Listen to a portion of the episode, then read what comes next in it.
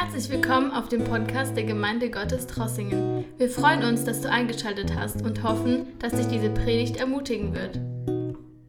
Amen. Ich möchte euch ganz herzlich willkommen heißen. Wir sind froh, dass wir heute Morgen diesen Live-Gottesdienst erleben dürfen. Auch wenn es noch nicht möglich ist, dass wir alle hier im Gottesdienst sind, wir machen es für euch, die ihr getrennt seid, die wir getrennt sind voreinander und möchten einfach Gott bitten, dass er jetzt sein Wort segnet. Und das haben wir ja getan und das ist mein Wunsch, dass das Wort Gottes uns anspricht.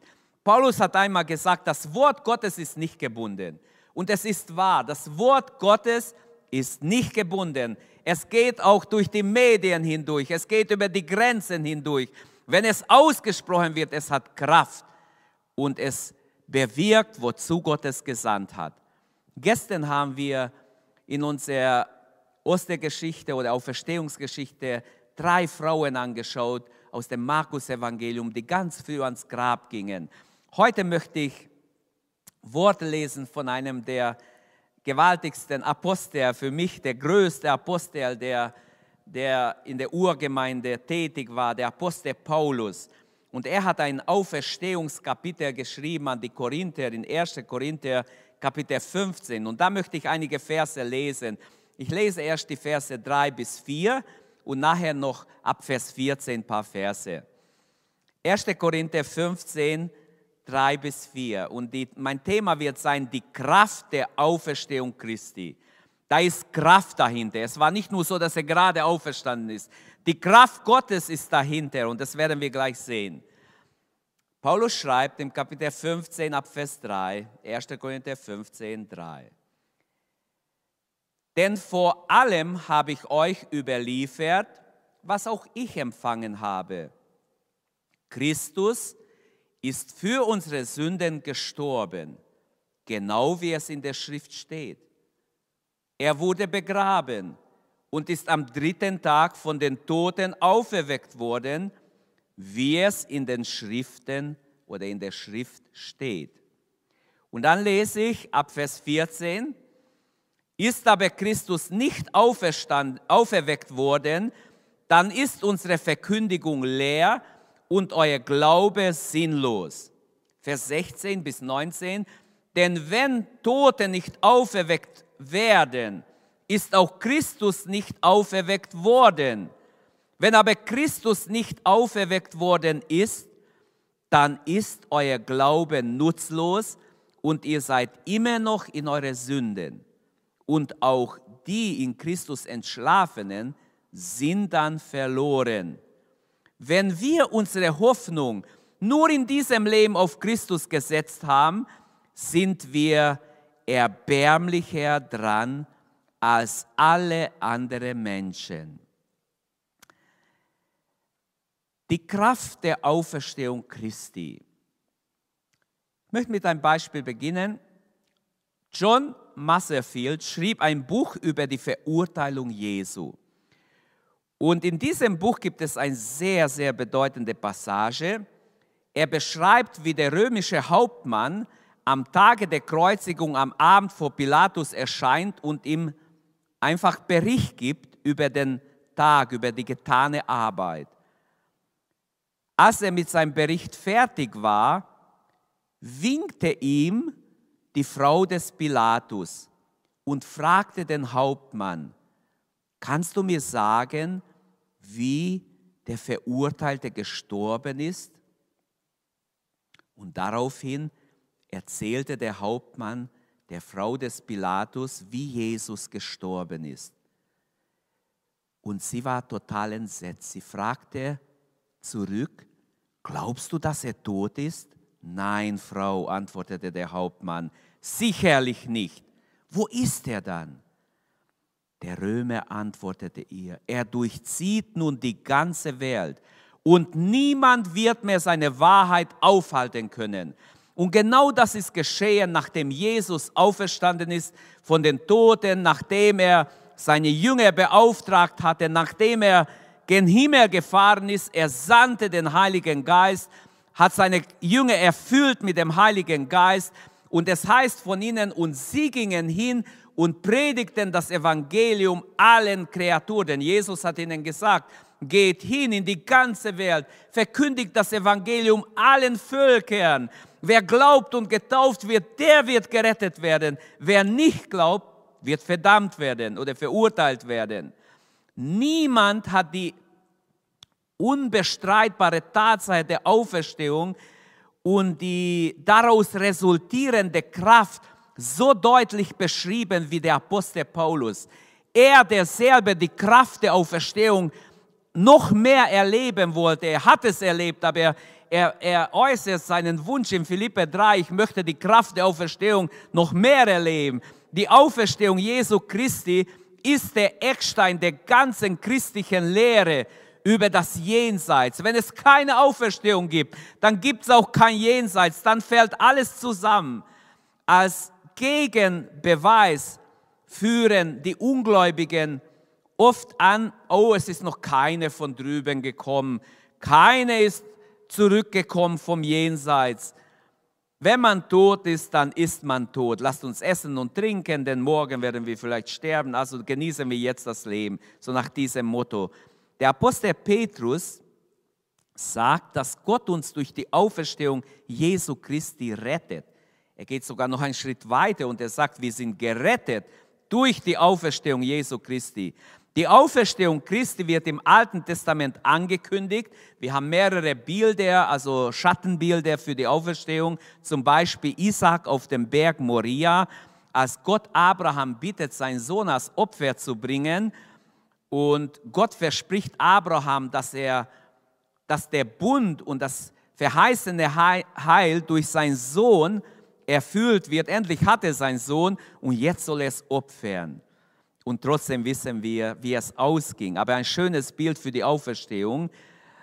Äh, dann der Stab Aarons, der grünte. Da gab es einen Streit in Israel unter den Leitern und verschiedene Leviten, die vornehmsten des Volkes von Korah, Dathan und Abiram. Sie haben einfach die führende Rolle Aarons bestritten. Sie haben gesagt, das geht nicht dass nur Aaron Priesteramt hat und sie waren neidisch auf, auf sein Amt als Priester und wollten nicht wahrhaben, dass Gott nur ihn als Priester haben will.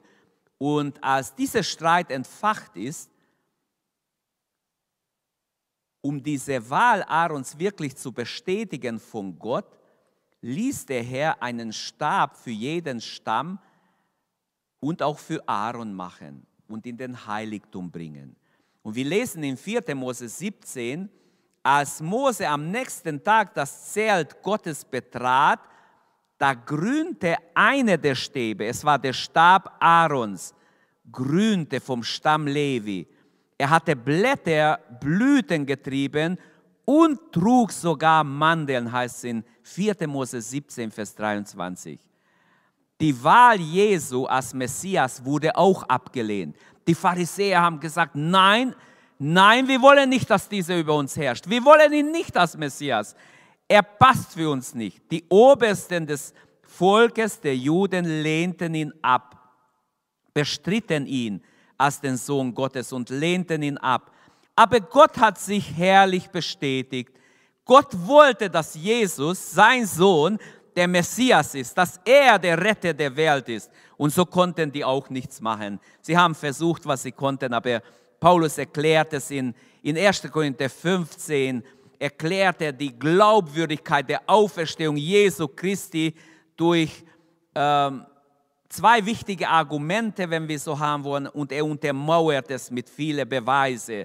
Zuerst mal die, Vorsch äh, die Vorhersagen des Alten Testaments. Er benutzt in diesem großen Kapitel im 1. Korinther 15 die Vorhersagen des Alten Testaments und die viele Zeugen, die Augenzeugen, die Jesus nach der Auferstehung gesehen haben. Aber ich möchte aus dem gelesenen Text ähm, drei Gedanken hervorheben diese kraftvolle oder ja, diese kraftvolle Auferstehung Jesu Christi ist für Paulus in erster Linie eine unbestreitbare Tatsache. Vers 3 und 4. Es geschah alles, wie es schon geschrieben war, also genau nach der Schrift. Zweitens, wenn wir in Vers 14 gehen und 17 und 19, zweitens, diese kraftvolle Auferstehung Jesu Christi ist ein unentbehrlicher Bestandteil unseres Glaubens für Paulus. Er sagt, ohne die Auferstehung ist unser Glauben hinfällig. Und drittens, die Auferstehung Jesu Christi ist eine siegreiche und unwiderstehliche Kraft für uns Gläubige. Es hat gewaltige Auswirkungen. Fangen wir mit dem ersten Gedanken an, Vers 3 und 4. Die Auferstehung Jesu als eine unbestreitbare Tatsache. Im Übrigen, meine Brüder, ich erkläre euch das Evangelium. Ich habe sie damals angenommen und sie ist euch heute das Fundament eures Glaubens. Die Auferstehung Christi ist praktisch eine prophetische Tatsache, wenn wir Vers 4 nehmen. Alles geschah genau, wie es in den Schriften steht. Mit der Brillanz der Logik erklärt der Apostel Paulus die Auferstehung unseres Herrn als eine prophetische Tatsache. Paulus erklärt den Korinther, dass er sich in diese Frage der Auferstehung nicht um um, es, es handelt sich nicht um Auffassungen, Meinungen von Menschen, sondern um das Fundament des Evangeliums. Dass Jesus begraben wurde, zeigt, dass der Tod Jesu kein Scheintod war. Wenn es nur Scheintod gewesen wäre, müsste er nicht begraben werden, sondern er war wirklich gestorben worden, gestor er ist wirklich gestorben, wie die Schrift sagt. Der Tod Jesu wurde sogar amtlich festgestellt. Wenn wir alle vier Evangelien lesen, es wurde amtlich festgestellt. Und die Juden ließen das Grab mit dem Leichnam Jesu sogar bewachen, versiegeln, bewachen. Und die Lehre von der Auferstehung Jesu Christi ist ein zentrales Thema der Schrift. Jesu Auferstehung ist praktisch die Grundlage, die Grundlage unserer Auferstehung. Wenn Jesus nicht auferstand, in anderen Worten werden auch wir nicht auferstehen. Für Paulus ist die leibliche Auferstehung Jesu Selbstverständlichkeit. Das Christentum hat mit dem Glauben an die Auferstehung nicht nur das Weiterleben seiner Seele gemeint, wie es heute viele Theologen fälschlicherweise die gesunde Lehre verdrehen. Viele moderne Theologen sagen heute, ja, er wäre geistlich auferstanden. Das ist ein Schwachsinn. Das ist nicht wahr. Das ist absolut unbiblisch. Das wäre für die damaligen Menschen nichts Neues gewesen, denn das war Alltagsweisheit, dass die Seele weiterlebt. Das glaubten sie damals alle. Das absolut Überraschende und für viele schwer zu glauben ist also nicht, dass seine Seele weiterlebt, sondern dass Jesus leiblich auferstanden ist. Dass er leiblich auferstanden ist. Ein seltene Ausnahme bildet zur Zeit Jesu, bilden die Sadduzäer. Sie glaubten weder an die Auferstehung der Toten noch an ein Leben danach. In Matthäus 22, 23 und weiter diskutieren sie mit Jesus. Aber nach der Definition des Paulus ist derjenige ein Christ, der an die leibliche Auferstehung Jesu glaubt. Und nach Johannes ist es der, der bekennt, dass Jesus Christus im Fleisch gekommen ist, dass er Mensch geworden ist, dass er ein Fleisch angenommen hat.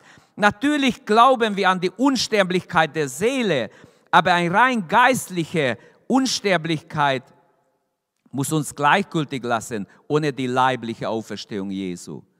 Viele moderne Theologen glauben heute, dass Jesus nicht leiblich auferstanden ist. So hat man einen gefragt, der noch an die leibliche Auferstehung glaubte. Professor Rudolf Bohren wurde eines Tages gefragt, ja, Sie glauben doch an die leibliche Auferstehung Jesu.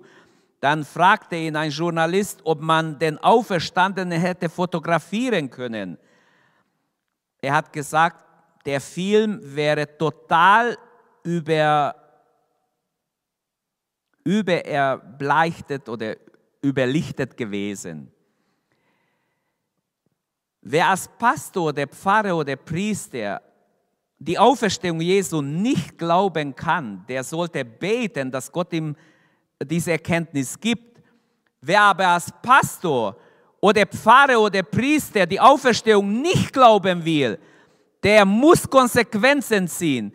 Denn wenn er weiter predigt, handelt er kriminell. Das ist meine völlige Überzeugung. Er gleicht einem Angestellten einer Firma, der für die Konkurrenz arbeitet. Der Apostel Paulus erwähnt dafür jetzt einige Zeugen, die glaubwürdig sind, die noch lebten zu seiner Zeit, als er diesen Epistel geschrieben hat. In der damaligen juristischen Praxis des Judentums waren ja Frauen ähm, einfach als, als Zeugen nicht zugelassen. Deshalb nennt Paulus nicht die Frauen, sondern er nennt laute Männer. Aber da waren bestimmt ganz viele Frauen auch dabei. Aber damit man das nicht so leicht abtun kann, Paulus war auch klug, er nennt 500 Brüder. Schließlich waren viele Frauen auch dabei, aber er kann sie nicht nennen. Er nennt solche Zeugen, die zuverlässig waren. Und der leibliche Auferstehung, die leibliche Auferstehung des Erlösers ist eine Tatsache der Prophetie. Nicht nur das Sterben geschah nach der Schrift, sondern Paulus sagt, auch die Auferstehung geschah nach der Schrift.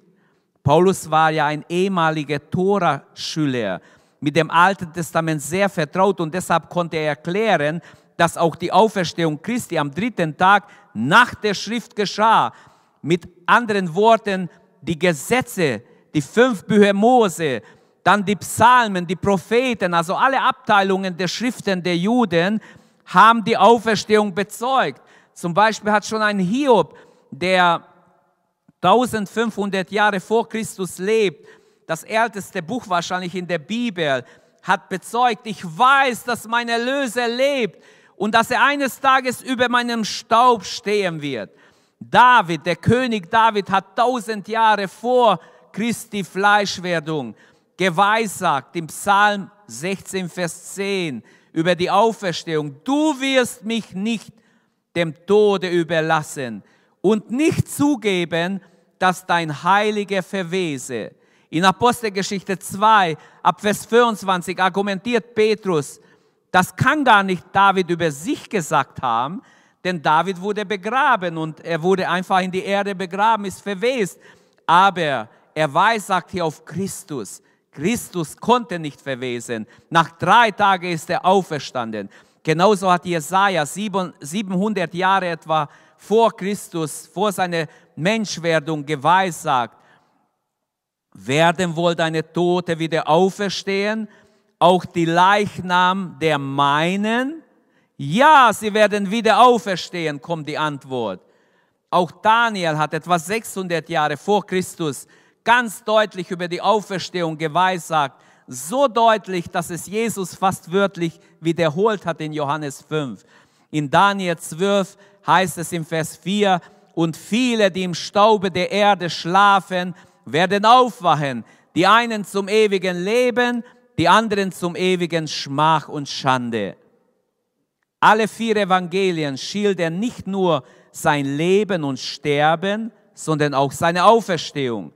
Ein Engel kommt wie ein Blitz vom Himmel, rollt den Grabstein weg, die Erde bebt, die Soldaten erschrecken, sie stürzen zu Boden.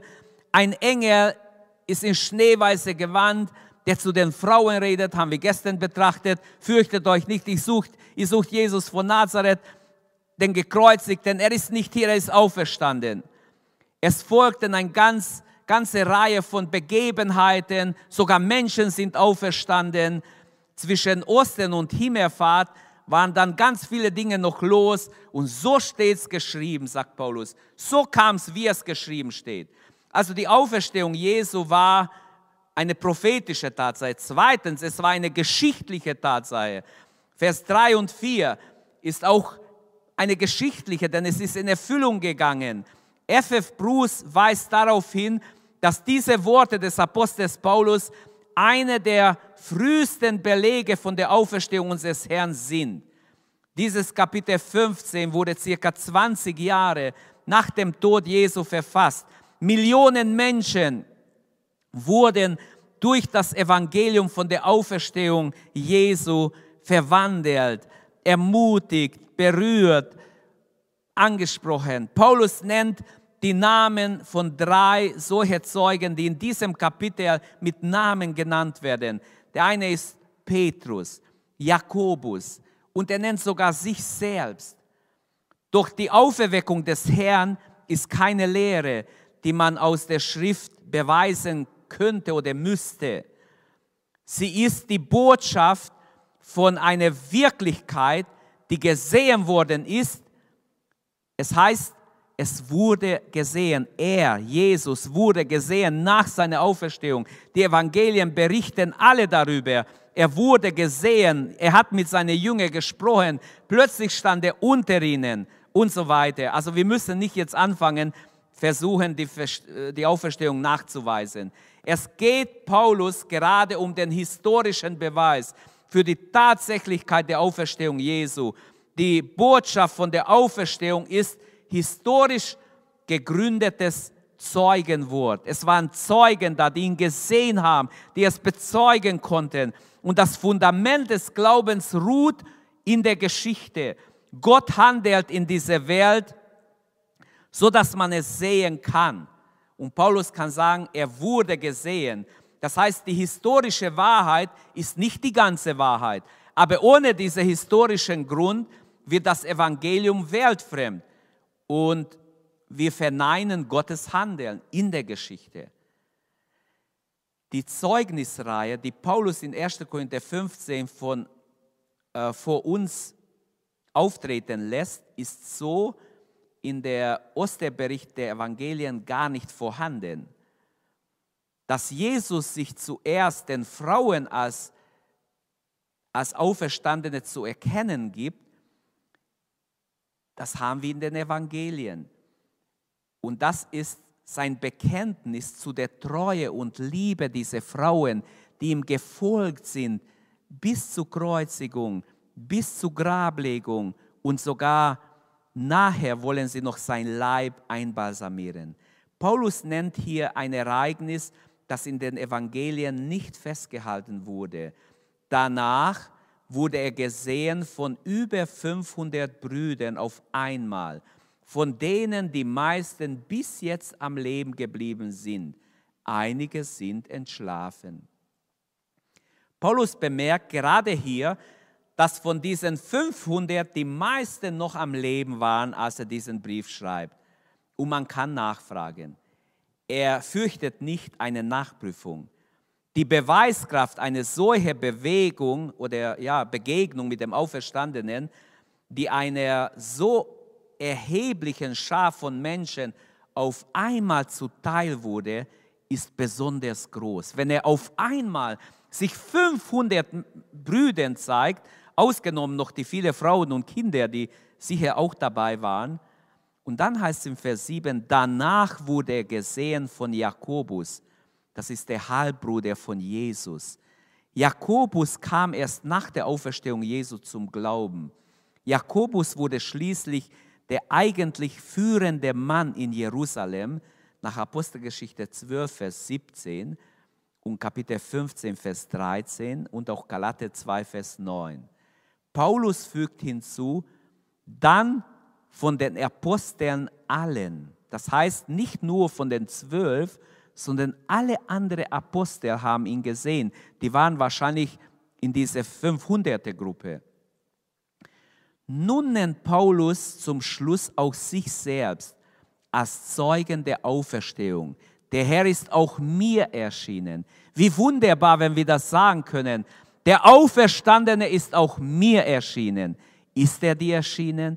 Kannst du sagen, Jesus, der Auferstandene, ist auch mir begegnet. Ich weiß, er ist mein Herr, er ist mein König. Halleluja. Paulus kann sagen, auch er ist ein Zeuge, denn er sagt, am letzten aber von allem, wie von der Fehlgeburt, wurde er gesehen auch von mir.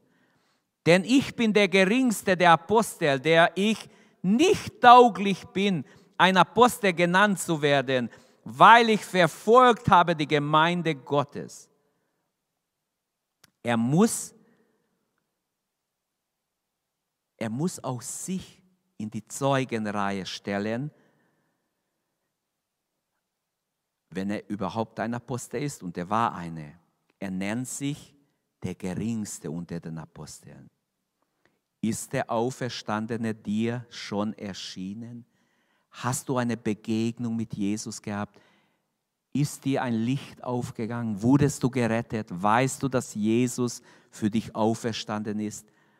Er erscheint immer noch als der Lebendige. Allen denen, die Gott suchen, die ihn öffnen, die sagen, Herr Jesus, komm in mein Herz, ich will dich aufnehmen. Denen erscheint Jesus als der Lebendige. Er erscheint, er erschien dem Johannes auf dem Insel Patmos, Offenbarung 1, 17 und 18. Da heißt es, als ich ihn sah, fiel ich wie ein Toter zu seinen Füßen nieder. Er aber legte seine rechte Hand auf mich und sagte, fürchte dich nicht. Ich bin der Erste und der Letzte und der Lebendige. Ich war tot und nun lebe ich von in alle Ewigkeit. Und ich habe den Schlüssel zum Tod und zur Unterwelt. Paulus betont in Römer 1, Vers 4 ein gewaltiges Wort, die Machtstellung Jesu als himmlischer Herrscher. Er schreibt in Römer 1, Vers 4, Christus ist kräftig erwiesen als ein Sohn Gottes, da er auferstanden ist von den Toten. Jesus wurde praktisch proklamiert als der Sohn in Macht, in großer Kraft ist er auferstanden. Halleluja. Die Erhöhung ist nicht nur Zeichen der Kraft Gottes, sondern auch Ausstattung des Sohnes mit Kraft. Die Wendung nach dem Geist der Heiligkeit, wie es hier schreibt. Der Geist der Heiligkeit ist zu verstehen als Geist Gottes. Das heißt, der Messias Israels hat als Sohn Gottes Anteil an Gottes Gottheit. Welch ein großer Gedanke hier. Er ist auferstanden vor den Toten. Christus ist kräftig erwiesen als Sohn Gottes, weil er auferstanden ist. Die Proklamation der Gottessohnschaft des Messias, Jesus, geschah aufgrund der Auferstehung von den Toten. Gemeint ist die Auferstehung Jesu von den Toten als Resultat göttlichen Handels. Gott hat ihn auferweckt. Seit der Auferstehung besitzt Jesus himmlische Machtstellung. Die Auferstehung Jesu bestätigt seine messianische Würde und seine Teilhabe an der Souveränität Gottes als Gottes Sohn. Halleluja. Und die Auferstehung Jesu ist der zentrale Wendepunkt der Heilsgeschichte. Jesus ist der verheißene Messias. Er ist der Herr aller Herren. Halleluja. Und das bringt mich zum zweiten Gedanken. Wir gehen zu 1. Korinther, 4, äh, 1. Korinther 15, Vers 14, 17 und 19. Diese kraftvolle Auferstehung Jesu ist für Paulus eine unentbehrliche Bestandteil unseres Glaubens. Ist aber Christus nicht auferweckt worden, dann ist unsere Verkündigung leer und euer Glaube sinnlos. Denn wenn die Toten nicht auferweckt werden, ist auch Christus nicht auferweckt worden. Wenn aber Christus nicht auferweckt worden ist, dann ist euer Glaube nutzlos und ihr seid immer noch in euren Sünden. Und auch die in Christus entschlafenen sind dann verloren. Wenn wir unsere Hoffnung nun nur auf diesem Leben, nur in diesem Leben auf Christus gesetzt haben, sind wir erbärmlicher dran als alle anderen Menschen. Also die Auferstehung Christi als unentbehrlicher Bestandteil unseres Glaubens. Der Glaube an das Evangelium der Auferstehung ist heiß notwendig, wenn ich es in anderen Worten sagen darf, nach Vers 14. Ist aber Christus nicht auferweckt worden, dann ist unsere Verkündigung leer und euer Glaube sinnlos. Hier stützt vielmehr das gesamte Gebäude stürzt hier ein. Wenn die Auferstehung nicht wahr ist, wenn wir nicht glauben an die leibliche Auferstehung Jesu, dann stürzt das ganze Gebäude zusammen, in sich zusammen. Die Verkündigung hat zuletzt nur einen einzigen Inhalt. Jesus Christus. Jesus ist der Christus. Und wenn aber dieser Jesus tot ist und heute nicht mehr lebt und handelt, dann ist die Botschaft von ihm gegenstandslos. Und alle Reden von ihm wäre sinnlos. Dann bin ich der größte Idiot, der hier predigt. Dann hat es keinen Sinn, dass wir überhaupt noch ein Wort über Gott reden.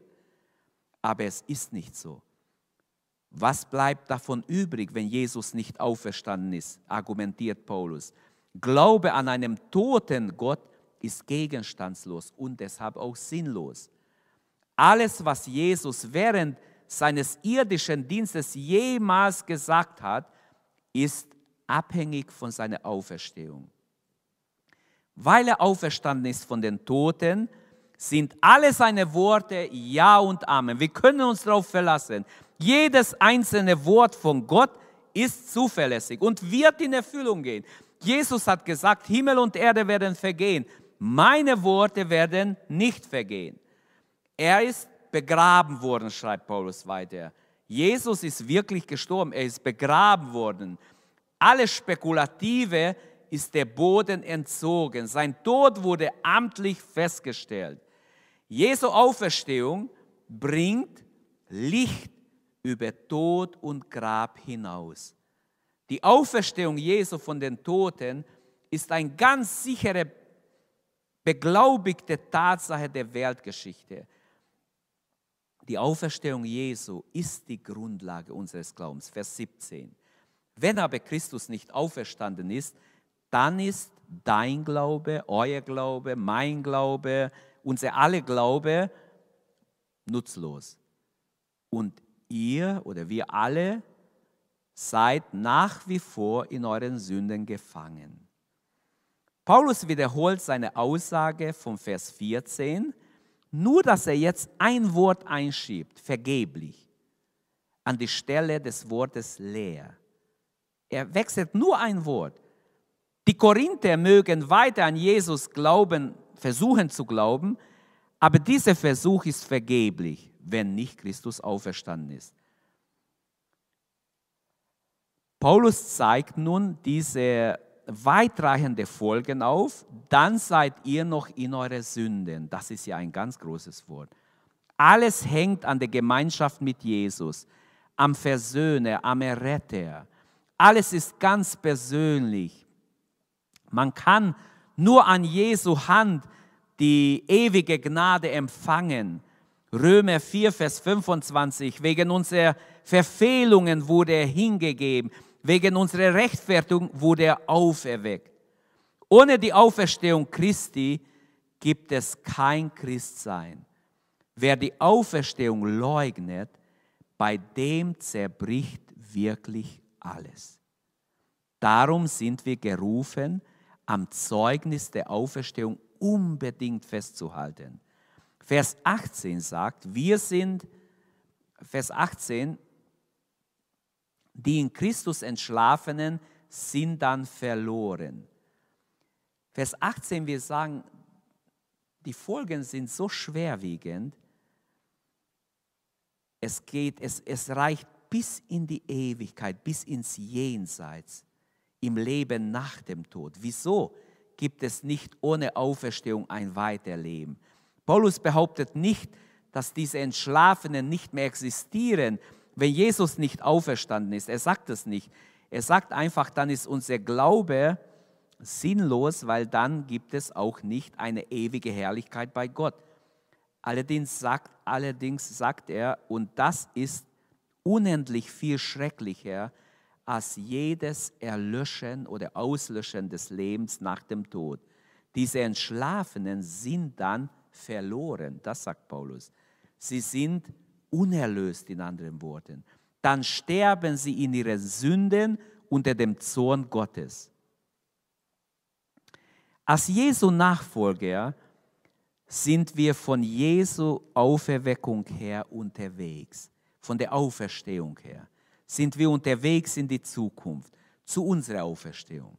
So hat es schon Martin Luther mal beschrieben, wenn man bei ihm über die Auferstehung liest, Da besteht ein ganz enge, untrennbarer Zusammenhang, schreibt er, äh, zwischen Jesu Auferstehung und unserer Auferstehung. Luther hat ein Beispiel benutzt, wenn eine Frau in Geburtswehen liegt und die Hebamme feststellt, dass der Kopf des Babys durch ist, dann ist das Entscheidende gewonnen.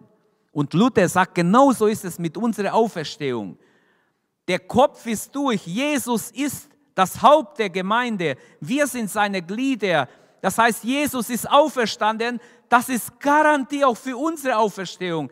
Auch unsere Auferstehung, wenn wir an ihm festhalten, wird 100% folgen. Ein sehr guter Gedanke. Wenn Christus, unser Haupt, durch die Auferstehung durch ist, dann folgt auch unsere Auferstehung. Und dann, das bringt mich jetzt zum dritten Gedanken, hier in 1. Korinther 15. Die Auferstehung Christi ist für Paulus eine siegreiche, unwiderstehliche Kraft. Er schreibt im Vers 57, ganz am Schluss des Kapitels, ich kann leider nicht jeden Vers, da sind noch tausend Gedanken in diesem langen Kapitel, aber im Vers 57 möchte ich als letzter Gedanke hervorheben, wir danken Gott, der uns durch Jesus Christus, unserem Herrn, den Sieg über die Sünde und den Tod gibt. Halleluja. Nach so einer langen Argumentation über die Auferstehung, mit vielen, vielen Gedanken und Beispielen, sagt er, wir danken Gott, der uns durch Jesus Christus, unserem Herrn, den Sieg über die Sünde und den Tod gibt. Preis sei Gott. Das bedeutet, die Auferstehung Jesu ist eine siegreiche, eine unwiderstehliche Kraft für uns Christen, für uns als Nachfolger Jesu. Wir leben aus seinem Tod, wenn wir es richtig kapiert haben. Dass der Tod nicht das Letzte ist, ist eine zentrale Botschaft der Bibel. Jesu Tod ist nicht das letzte Wort. Leben aus dem Tod ist geradezu ein göttliches Prinzip.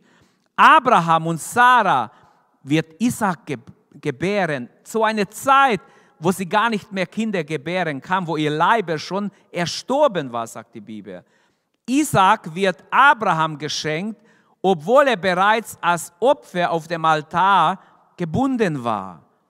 Isaac zieht aus dem Todesnacht aus Ägypten oder Israel, nicht Isaac, Israel zieht aus der Todesnacht aus Ägypten heraus Israel steigt aus den Todesfluten des Schilfmeers, Schilfmeers, ohne einen Schaden zu erleiden, in denen die ägyptische Armee, die beste Armee, die Pharao hatte, ertrinkt.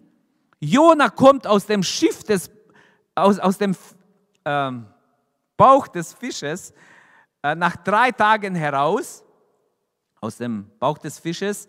Elia und Elisa erwecken die tote Jünglinge und geben sie ihre Mutter zurück mit der Botschaft, siehe, dies ist dein Sohn, dein Sohn lebt. Wie sollte es Gott da unmöglich sein, seinen einzigen Sohn zum Leben zu erwecken? Paulus argumentiert und bezeugt, Gott aber hat ihn von den Toten auferweckt. Halleluja. Wer ein siegreicher, unwiderstehliche Kraft ist doch die Kraft der Auferstehung.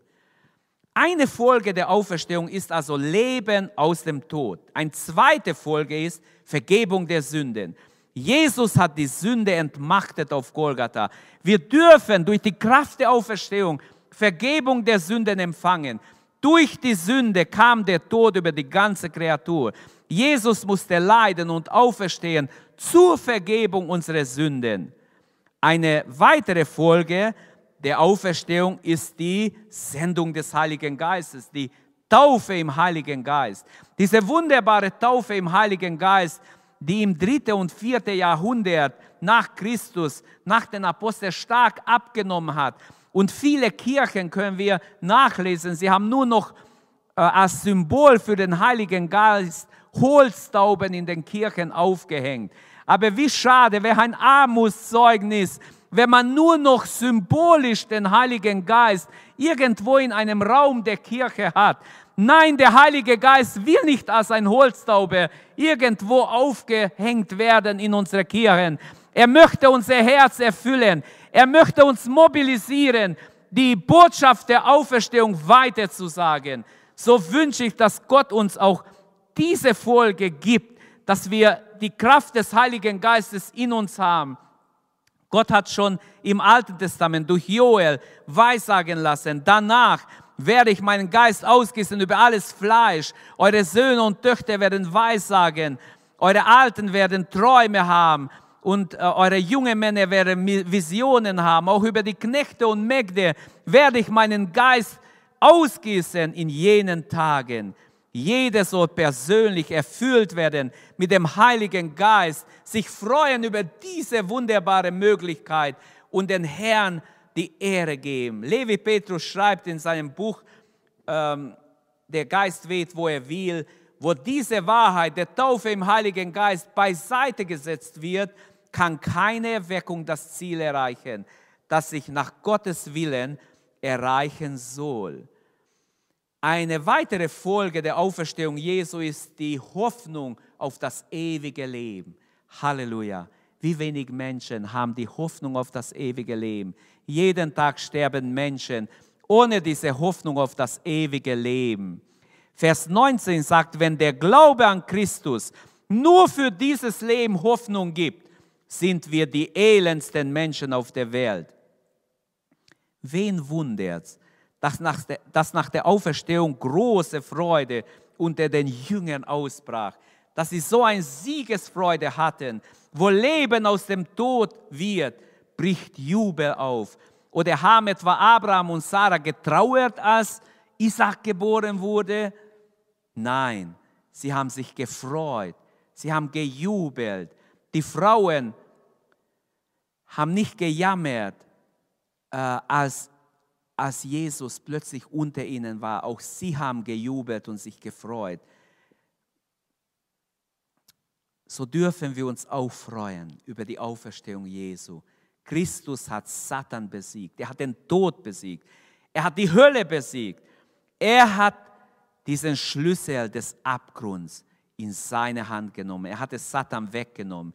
Jesus hat Satan den Schlüssel des Todes und der Hölle genommen. Die Auferstehung Jesu hat also Auswirkungen sogar auf unsere Ewigkeit, die Hoffnung des ewigen Lebens. Jetzt, nach dieser Zeit der Coronavirus, sollten wir allen Menschen über diese Hoffnung erzählen. Erstmal selber uns richtig beugen vor Gott, selber voll Geistes werden, voll der Kraft der Auferstehung werden und dann hinausgehen, voll vom Wort Gottes, vom Geist Gottes und allen Menschen diese Hoffnung auf das ewige Leben verkündigen. Halleluja. Die Auferstehung Jesu hat Auswirkungen und will in uns diese Hoffnung auf das ewige Leben bewirken. Eine letzte Folge, die ich hier nennen will, der Auferstehung Jesu ist die Sendung durch den Auferstanden. Jesus sendet seine Jünger, er sendet seine Kinder hinauszugehen und allen Menschen es zu bezeugen. Geht hin in alle Welt, predigt das Evangelium alle Kreatur. Alle Menschen müssen es hören. Es gibt Leben aus dem Tod, weil Jesus auferstanden ist. Er ist, es ist ein Ruf zur Umkehr, ein Ruf zur Buße und Umkehr, denn alle Menschen werden auferstehen, ob sie glauben oder nicht glauben. Es kommt der Tag, sagt Jesus in Johannes 5, Vers 28, es kommt der Tag, an dem alle auferstehen werden, die Gottlosen und die Gerechten. Nur der Unterschied ist, wozu sie auferstehen. Die einen zum ewigen Leben, die anderen zum ewigen Verdammnis. Der Auferstandene sendet immer noch. Halleluja. Ich fasse zusammen. Wie können wir diesen Bibeltext heute anwenden? Wie können wir diese Botschaft über die Auferstehung anwenden. Diese kraftvolle Auferstehung Jesu in uns haben und weitergeben. Wie ich schon sagte, viele moderne Theologen glauben nicht an die leibliche Auferstehung. Sie müssen sich sagen lassen, ohne Auferstehung gibt es kein Christentum. Wer sich Christ nennt und glaubt nicht an der Auferstehung, der ist ein Heuchler. Das ist nämlich unmöglich nach den Briefen des Paulus. Ist uns bewusst, dass Jesus Christus wiederkommen wird? Der Auferstandene, er kommt wieder. Und wer nicht an die Auferstehung glaubt, das hat Konsequenzen. Der kann auch keine Vergebung der Sünden haben, keine Hoffnung des ewigen Lebens. Und der wird dumm dastehen. Für Paulus ist die Auferstehung Jesu Christi eine kraftvolle Auferstehung. Wir haben gesehen, es ist eine unbestrittene Tatsache für ihn, eine unentbehrliche Bestandteil unseres Glaubens, eine siegreiche und unwiderstehliche Kraft. Es hat gewaltige Auswirkungen. Paulus argumentiert, wenn es keine Auferstehung gibt, wenn Jesus nicht auferstanden ist, dann ist auch unser Predigt inhaltlos, dann ist folglich unser Glaube sinnlos, dann sind wir noch in unseren Sünden, dann sind die Apostel Lügner, dann sind alle, die auf Christus hoffen, die elendsten Menschen in dieser Welt. Aber der Herr ist auferstanden. Er ist wahrhaftig auferstanden, wie es in Lukas 24, Vers 34 heißt. Der Herr ist wahrhaftig auferstanden. Welch ein Tag der Freude und des Sieges. Preis sei Gott, der Tag der Auferstehung. Er wiederholt sich jeden Sonntag, eigentlich jeden Tag, denn Jesus lebt und bleibt lebendig und wir dürfen mit ihm leben. Alle Christen dürfen triumphieren. Jesus lebt. Halleluja. Er lebt in alle Ewigkeit. Und die Botschaft von der Auferstehung macht uns zu Botschafter. Wenn wir es glauben, dann werden wir es weiter sagen. Wenn wir es nicht weiter sagen, dann glauben wir es nicht richtig. Das göttliche Endziel der Auferstehung ist, dass alle das Evangelium hören, dass Gott alles in allem sein wird, dass Gott zum Ziel kommt, warum er seinen Sohn auf diese Erde geschickt hat. Er ist auferstanden. Wir haben diese Botschaft. Und jetzt gilt, geht hin und verkündigt diese Botschaft. Er wird vor euch hergehen. Wir haben eine Verheißung. Ich bin bei euch alle Tage bis an das Ende der Welt. Wir brauchen nicht zweifeln. Wir dürfen glauben. Gott ist bei uns, mit uns jeden Tag. Und wir dürfen diese Botschaft leben und verkündigen. Halleluja. Ich möchte beten. Herr Jesus, danke für die Botschaft der Auferstehung.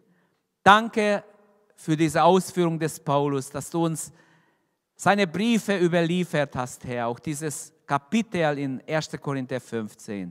Danke, Herr, dass wir an die Auferstehung nicht nur glauben dürfen, sondern dass wir selber es erleben durften.